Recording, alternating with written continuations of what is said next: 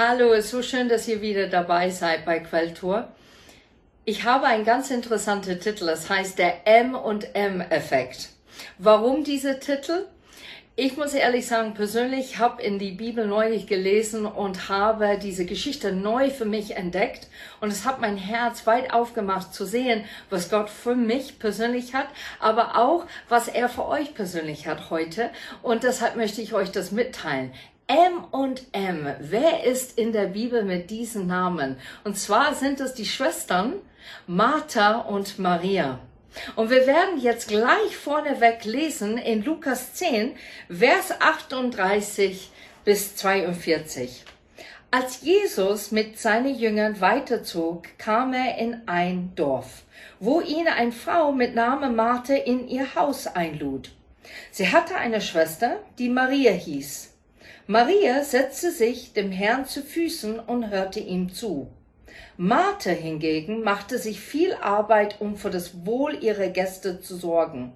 Schließlich stellte sie sich vor Jesus hin und sagte, Herr, findest du es richtig, dass meine Schwester mich die ganze Arbeit allein tun lässt? Sag ihr doch, sie soll mir helfen. Martha, Martha, erwiderte der Herr, du bist wegen so vielen in Sorgen und Unruhe. Aber notwendig ist nur eines. Maria hat das Bessere gewählt und das soll ihr nicht genommen werden. Hier wird geschildert ein typische Szene aus dieser Kultur.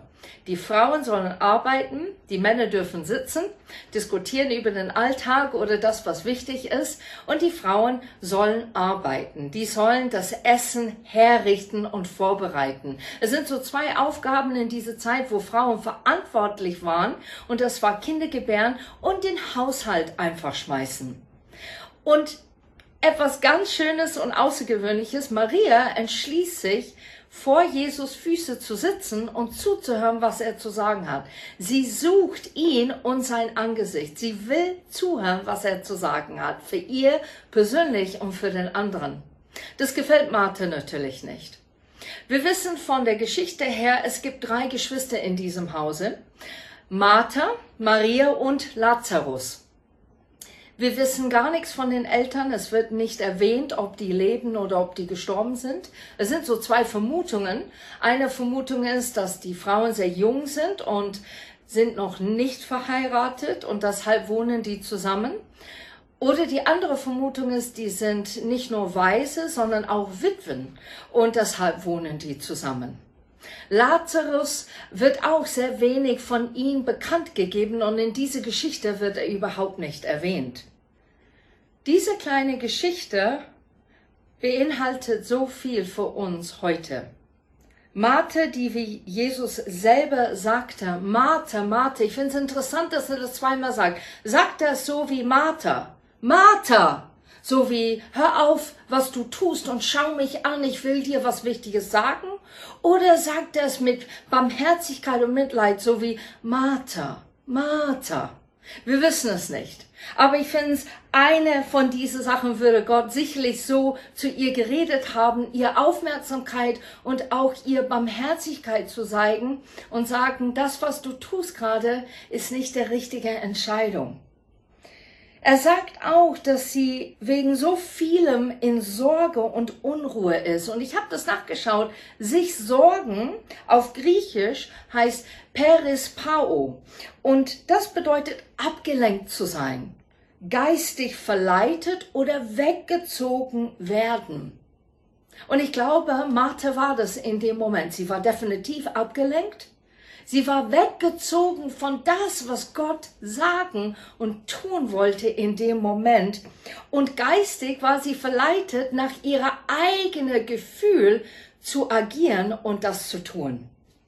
Eigentlich gar keine Kompliment, würde man sagen, gell? Martha wollte lieber das Essen vorbereiten, statt Jesus, dem Sohn Gottes, zuzuhören. Ja, vielleicht sagt ihr ja, aber, Kerstin, komm, jetzt sei ein bisschen verständnisvoll.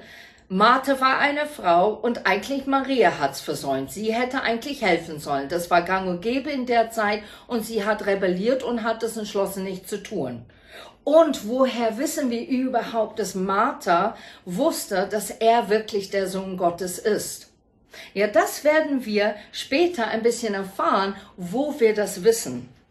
Es stimmt, in der Zeit war es so gang und gäbe, aber Maria hat etwas in dem Moment gespürt und erahnt, das andere nicht vielleicht erahnt hatten. Und das war die Unterschied zwischen die Schwestern. Bist du vielleicht zu beschäftigt in deinem Alltag? Vielleicht denkst du auch, ah ja, was wäre wenn und deshalb muss ich mich richtig darauf vorbereiten und konzentrieren, damit mir das alles gelingt, was ich gerade tue. Oder du willst es genau richtig machen. Du möchtest, dass Leute erkennen, was du tust. Du möchtest sehen, hey, ich bin fleißig und das, was ich tue, das wird auch belohnt, es wird angenommen und gesehen werden. Dieses Gedankengänge gesehen zu werden in das, was man tut, glaube ich, ist in uns allen. Wir kommen gleich zu einem Bibelvers wieder in Offenbarung 2, Vers 2 bis 4. Ich weiß, wie du lebst und was du tust. Ich kenne deine unermüdlichen Einsatz und deine Ausdauer. Ich weiß auch, dass du niemand in deiner Mitte duldest, der Böses tut und dass du die geprüft und als Lügner entlarvt hast, die behaupten, Apostel zu sein und es gar nicht sind. Ja, du hast Ausdauer bewiesen und hast um meines Namens willen viel ausgehalten, ohne dich entmutigen zu lassen. Doch einen Vorwurf muss ich dir machen du liebst mich nicht mehr so wie am Anfang. Hier schildert Gott in Offenbarung durch Johannes, dass er erstaunt ist von der Ausdauer und diese Geduld, dass wir haben und dass wir wirklich kompromisslos leben und dass wir eifern für das Richtige zu tun. Aber der letzte Satz eigentlich trifft total mitten im Herz. Er sagt, all das ist gut, aber eines hast du vergessen. Du hast vergessen die erste Liebe, die du zu mir hattest. Könnt ihr erinnern, wo ihr verliebt wart? Ich kann mich erinnern, wo ich am Anfang Christian kennengelernt hat. Ich habe verrückte Dinge gemacht. Ich habe zum Beispiel um 22 Uhr habe ich meine Haare gewaschen, weil ich ihn zehn Minuten sehen würde, nur für zehn Minuten. Und ich habe mir gedacht, ich muss schön aussehen. Ich habe mich Mühe gegeben in alles, wie ich aussah und was ich getan habe, weil ich so verliebt war und ich wollte eine gute Wirkung auf ihn haben und dass er in mir verliebt bleibt. Und ich glaube, ihr kennt das. Ihr kennt auch manchmal auch die Schmetterlinge oder diese Gefühl, dass jemand dich so nimmt und liebt, wie du bist. Und das klingt jetzt ein bisschen abartig, weil wir sehen Gott als heilig und würdig und rein und allmächtig und ganz stark. Dennoch ist er aber auch ein Gott, der möchte geliebt werden. Der hat Liebe hineingepflanzt in unseres Lebens. Der sehnt sich danach, dass wir lieben, dass wir ihn anbeten mit unseres ganzes Sein. Dass wir nicht vergessen, der soll echt an erster Stelle sein. Und das hat Maria gemacht in diese kleine Geschichte, was wir vorher gelesen haben. Sie hat Jesus vollste Aufmerksamkeit gegeben und Anerkennung. Sie hat gewusst, was er jetzt zu sagen hat, wird mein Leben ändern. Ich gebe ihm diese Aufmerksamkeit, weil er soll die Zentrum sein in diesem Moment in meinem Leben. Und die arme Martha, sagt man, Sie war so fleißig und sie hat so tüchtig gearbeitet, aber ich komme auch auf Marthas Charakter zu sprechen ein bisschen später und wir sehen die gute Sachen, was Martha gemacht hat. Es gibt Zeiten in unserem Leben, wo wir Sachen in Ordnung bringen sollen, wo wir arbeiten und fleißig sein sollen im Leib Christi, in der Arbeit mit unserer Familie. Nicht nur zuhören, sondern Täter des Wortes, sagt es auch in Jakobusbrief. Aber wenn es nur eine Fixierung wird, bei dir wir glauben, wenn ich das so und so mache, dann wird Gott glücklich mit mir sein. Dann wird Segen hineinkommen in meinem Haus dann wird meine Gebete geantwortet. Dann bauen wir auf eine eigene Religion und tun Gott quasi in diese Religion, die wir persönlich aufgebaut haben und sagen, Gott, jetzt bist du glücklich mit mir und weil du glücklich mit mir bist, was ich tue für dich, wirst du mich jetzt belohnen, indem du mich anschaust, meine Gebete hörst und mich segnest. Aber Gott ist nicht so. Gott ist ein lebendiger Gott und er sehnt sich danach, dass wir eine lebendige Freundschaft und Liebesbeziehung mit ihm haben. Dass wir ihm vertrauen, trotz dass vielleicht jahrelang Gebete werden nicht erhört. Dass wir ihn lieben und sehen, er meint es gut mit uns, auch wenn wir harte Zeiten erleben. Ich glaube, wir sollen echt 100% unser Fokus Gott widmen. Und das ist krass, weil ich weiß nicht, wie viel Fokus ich wirklich Gott gebe in meinem Alltag. Ich rede sehr oft mit ihm über kleine Dinge. Ich bete auch so Stoßgebete, nenne ich die, die ich einfach kurz für jemand bete oder gerade an etwas denke und bete und habe einen Austausch mit Gott. Ich versuche auch in meinem Alltag auch Gott zuzuhören. Und das bedeutet, diese Gebetssetting, das wir aufbauen, das wird auch zu einer Religion. Wenn ich hier sitze und wenn ich hier Zeit mit Gott nehme, dann bin ich an der richtigen Ort. Aber wir haben manchmal diese Zeit nicht. Wir gehen in unser Alltag, wir arbeiten, wir müssen einige Dinge holen und erledigen. Aber wo ist Gott in all dies? Und ich glaube, das ist genau das, was wir brauchen. Genauso wie du schnell mit der Freundin telefonierst oder ein Freund oder dein Ehemann oder Ehefrau oder deine Kinder, dann sagst du schnell, hey, ich liebe dich, ich bin gleich zu Hause. So ist es mit Gott, diese Zeit zu investieren in die kleinen Gebete auch. So achte nicht oder verachte nicht die kleinen Gebete, die du in dein Alltag mit Gott Austausch hast. Vielleicht kennt ihr das, vielleicht ist das ja, Kerstin, was du mir jetzt gerade erzählst, das mache ich sowieso. Wenn du es nicht machst, dann vielleicht ist es was Neues für dich, wo du anfangen kannst, dich zu erkundigen.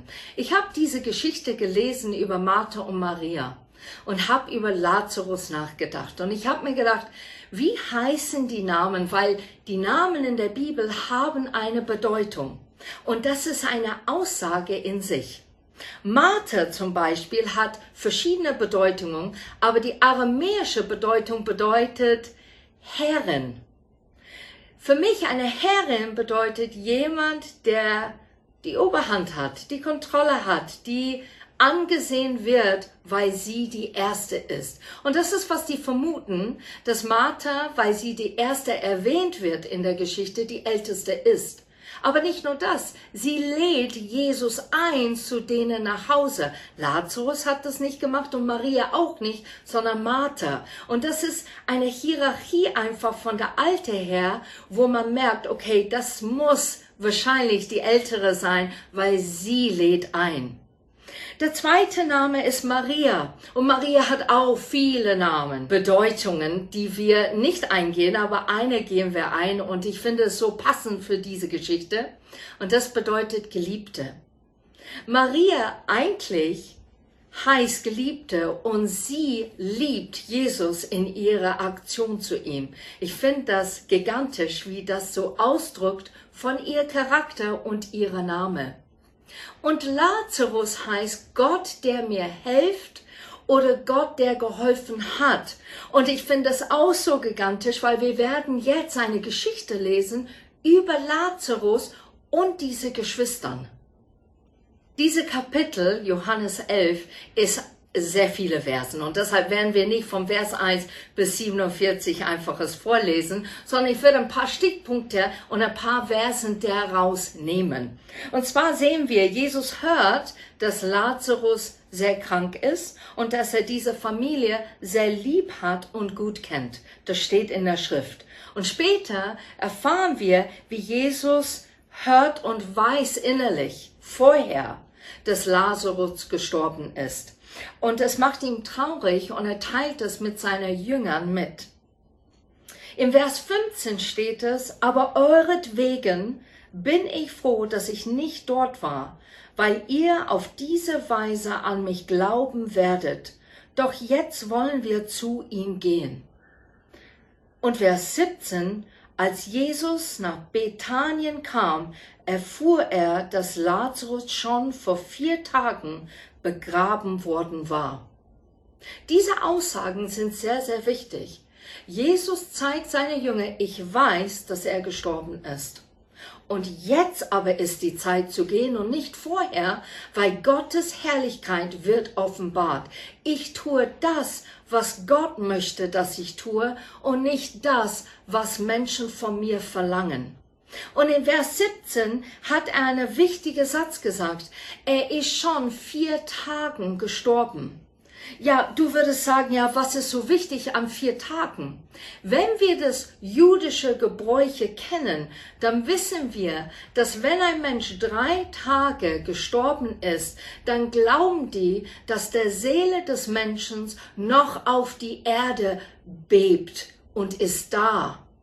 Und deshalb, für mich persönlich, und das ist meine persönliche Meinung, Jesus kam am vierten Tag zu zeigen und die Menschen zu offenbaren, er ist wirklich tot.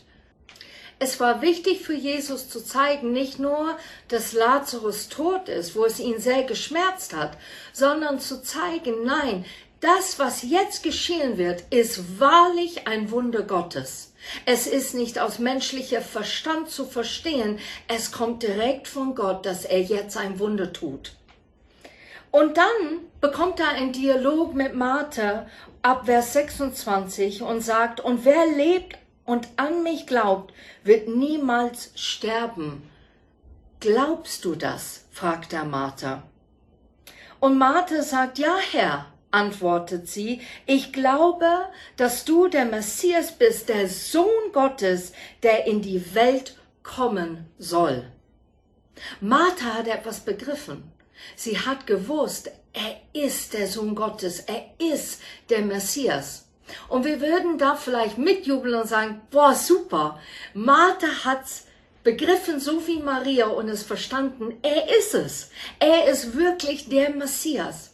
Aber gleich danach ist sie, sagt sie ein paar Sätze, wo wir gleich dazu kommen, ähm, was uns zeigt, wo Martha es versteht, aber nicht ganz. Maria in der Zwischenzeit sieht man, dass sie tief in Trauer ist, dass sie gar nicht merkt, dass Jesus gekommen ist. Martha geht auf sie zu und sagt, Maria, der Herr ruft dich.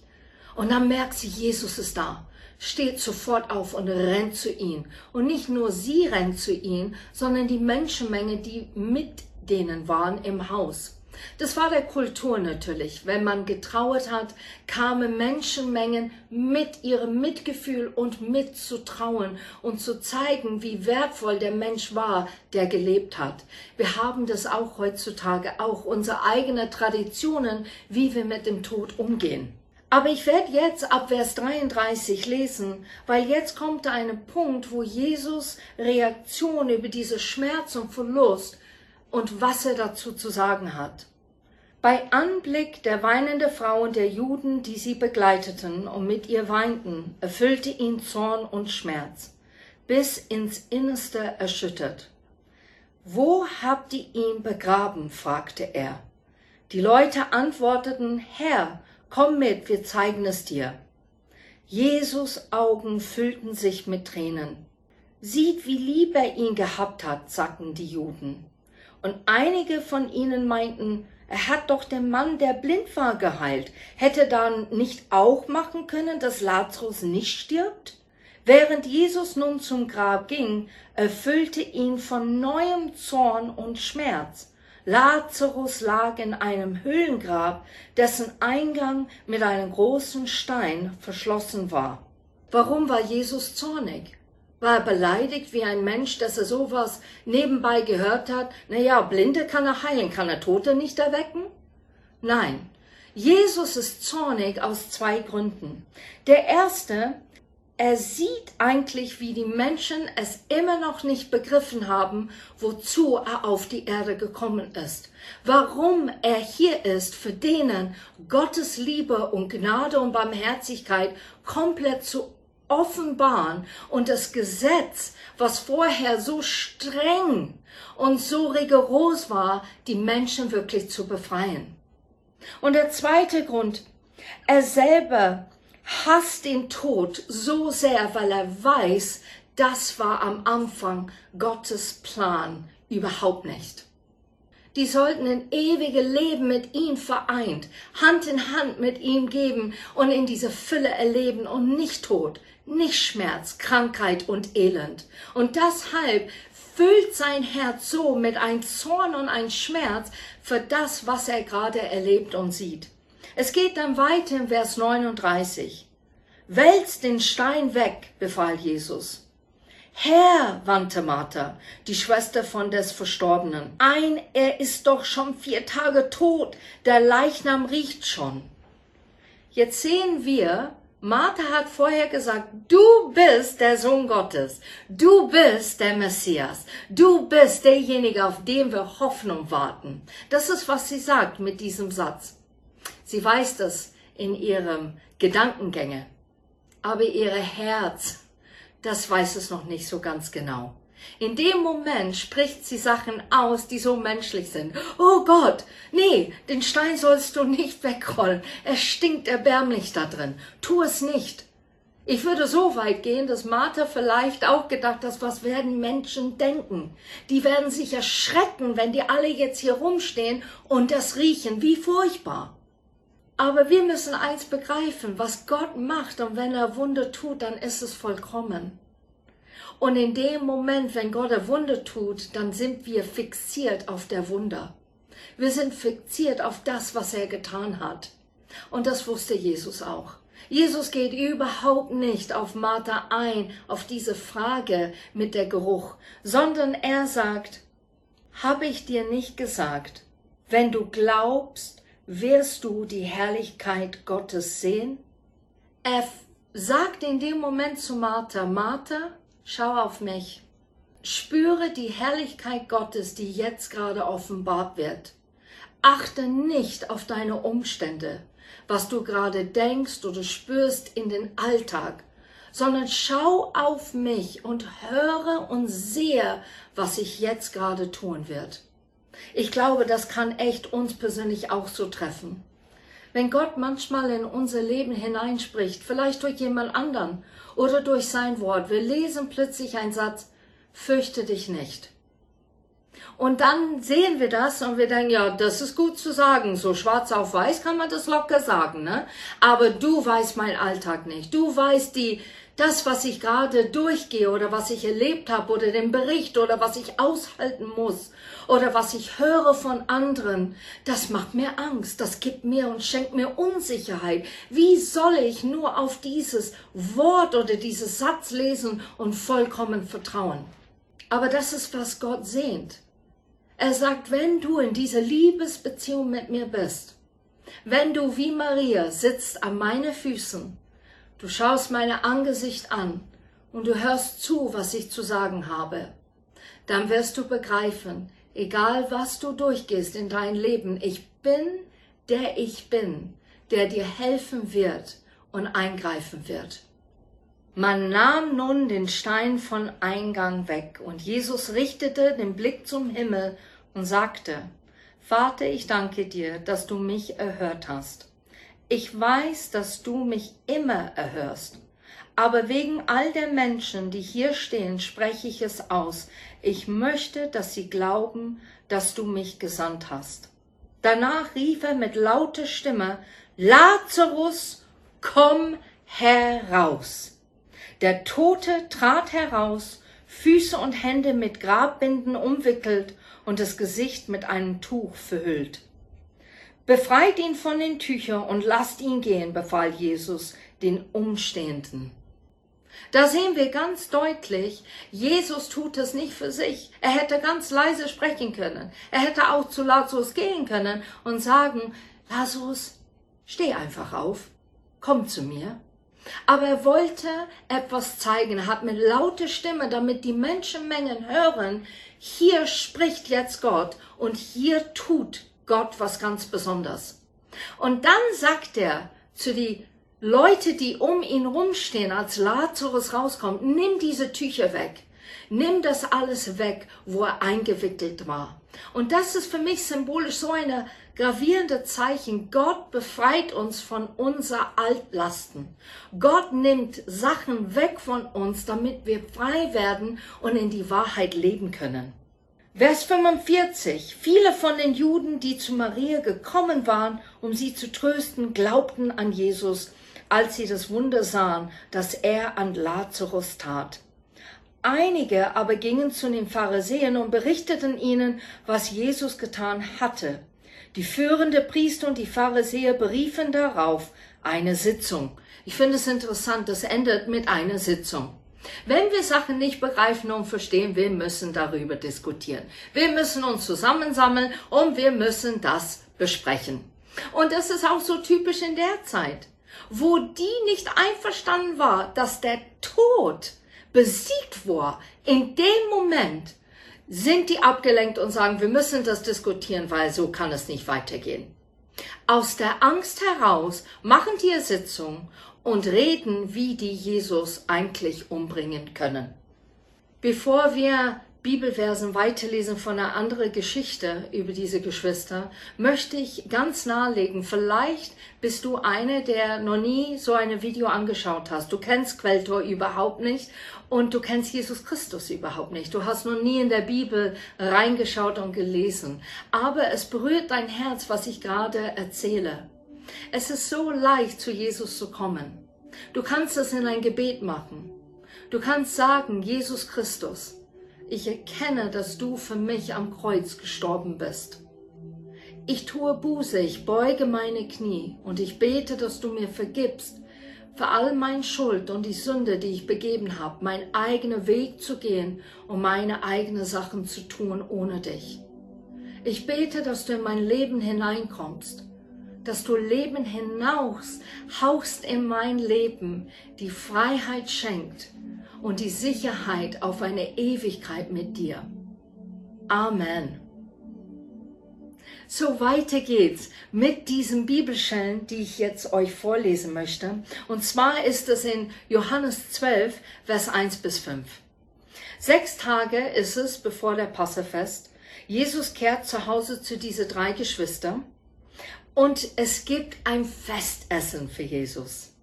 Es ist ein besonderer Anlass. Und warum ist es besonders? Weil bald wird Jesus sterben. Du siehst wieder, steht's in der Schrift, dass je Martha einfach weiter dient. Und du würdest meinen, jetzt kommt's wieder, Jesus wird ihr korrigieren. Diesmal korrigiert er nicht.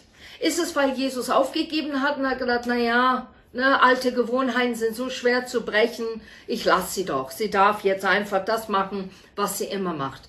Das glaube ich nicht. Weil Jesus jedes Mal Sachen angesprochen hat. Er hat sich nicht gescheut, was Menschen denken. Er hat es einfach getan. Hier ist was Besonderes. Es ist ein Festessen. Hier kommt Martha zur Geltung. Hier scheint und strahlt sie, weil sie dient von ganzem Herzen der Ehrengast. Und wer ist der Ehrengast? Gottes Sohn.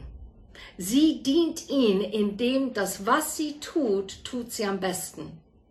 Und Jesus erkennt es an, indem er das einfach kurz beschreibt. Dann kommt es weiter dazu, dass Maria nimmt ein ganz kostbare Öl, die wirklich ein Ja Gehalt wäre, und gießt es über Jesus' Füße, trocknet seine Füße mit ihrer Haare und was man da bedeutet, diese Öl wurde für Könige und für ihre Begräbnis gemacht. Und hier sagt sie, du bist König aller Könige. Und ich gieße jetzt das aus in der Vorbereitung für dein Begräbnis. Vielleicht hat sie das alles nicht so erahnt, wie Gott es erahnt hat, aber Jesus wusste, dass Marias Herz sehr nah an Gott war und sie wollte ihn anbeten in das, was sie tat. Interessanterweise in dieser Geschichte kommt so ein Zwischenspiel. Judas von Iskariot, der sagt dann plötzlich, schau das mal an, wie unverschämt ist das dann. Diese kostbare, parfümierte Öl ist jetzt vergeudet und wir hätten das für die Armen gegeben. Er hat das eigentlich nicht gemeint. Es steht da deutlich drin, er hat es nicht gemeint, weil er ein Dieb war. Jesus greift sofort ein und sagt zu Judas im Vers 8, Arme um die ihr euch kümmern könnt, wird es immer geben. Mich aber habt ihr nicht mehr lange bei euch. Er tut wieder das Perspektiv in der richtige Licht reintun. Und zwar sagt er, es geht jetzt nicht um die Armut und um Elend, was ihr immer sieht. Das ist wichtig und das ist ein wichtiges Thema. Aber es geht jetzt gerade um was Gott verherrlichen und zeigen möchte. Es geht darum, dass ich hier bei euch bin, weil ich werde für euch sterben. Ich werde mein Leben für euch geben. Und deshalb fand ich das so gut, dass in Einsatz Jesus renkt das Ganze in der richtige Perspektive und sagt, so ist es. Gott ist in unsere Taten und unsere guten Werken interessiert. Er hilft uns wie Lazarus lebendig zu werden und lebendig zu bleiben. Und er sucht Menschen, die ihn von Herzen lieben und nur auf ihn schauen. Ich habe die drei Charaktere ihre Namen erwähnt vorher. Ich finde es kein Zufall, dass alle drei Geschwister sind und dass die alle eine wichtige Name haben. Du hast auf einer Seite die Herrin, du hast auf die andere Seite die Geliebte und mittendrin hast du Lazarus, der der Name heißt, der Herr hilft. Und ich glaube, Gott will uns hier was sagen. Es braucht ein Balance, ein Gleichgewicht in dein Leben. Es braucht mit Gottes Hilfe, der der Mitte und Fokus ist in dein Leben, dass du aktiv wirst für mich. Es braucht Gottes Hilfe, wenn du in die Ruhe und Stille kommst und mich anbetest und mich anerkennst als Gott deines Lebens. Wir brauchen beides, aber wir brauchen es mit Gottes Hilfe. Und deshalb, als ich das las, war ich so begeistert und habe gesagt, Gott, das haut mich gerade um, weil ich denke, du bist der Gott, der mir hilft, wann ich fleißig sein soll und du bist der Gott, der mir hilft, diese Freundschaft und Liebesbeziehung mit ihm aufzubauen. Ist das nicht gigantisch? Gott ist mittendrin in all mein Tun und in all mein Anbetung. Ich habe neulich auf einen Status von WhatsApp gelesen, dieser Spruch, der mich zutiefst bewegt hat. I loved you at your darkest. Und das übersetzt bedeutet, ich liebte dich in deiner dunkelsten Moment oder wo du am weitesten entfernt warst, liebte ich dich. Da könnte man jetzt einfach ein Predigt in sich daraus machen oder einfach hiermit abschließen. Aber ich möchte einfach, bevor wir beten, zum Schluss das sagen. Wir müssen uns nichts vor Gott verstecken. Er kennt uns, er weiß, dass wir Menschen sind, er kennt unsere Schwächen und gerade deswegen bietet er sich an, in unsere Schwächen stark zu sein. Lass uns Gott um Verzeihung beten. Lass uns zu ihm gehen nach diesem Gebet, das ich beten werde. Geh zu ihm und bete um Verzeihung, wo du zu aktiv warst und hast keine Zeit für ihn gehabt, wo du nicht ihn richtig kennenlernen wolltest wo du vielleicht abgelenkt wärst, zu viel zu beten, statt wirklich zuzuhören und aktiv zu sein, wo du Hilfe geholt hast von außerhalb, statt direkt von ihm. Lass uns beten. Vater, ich liebe das, dass du in unsere dunkelsten Momenten uns immer noch liebst. Du verlässt uns nie. Du bist so treu und du bist so liebenswürdig und so geduldig. Und ich bete, dass du uns hilfst, in dieser Zeit immer dir weiterhin zu vertrauen, zu erleben, was für eine Liebesbeziehung wir dürfen mit dir haben, zu erleben, dass du ein Gott bist, der Wunder tut, dass du ein Gott bist, der treu und zuverlässig bist. Ich danke dir, dass du jeder Einzelne segnest diese Woche und dass die Erfahrungen mit dir haben, und bewegt sind von ihrem Herzen und in ihre Seele, dass Gott lebt und dass er Sachen tut, die wir erleben werden. Amen.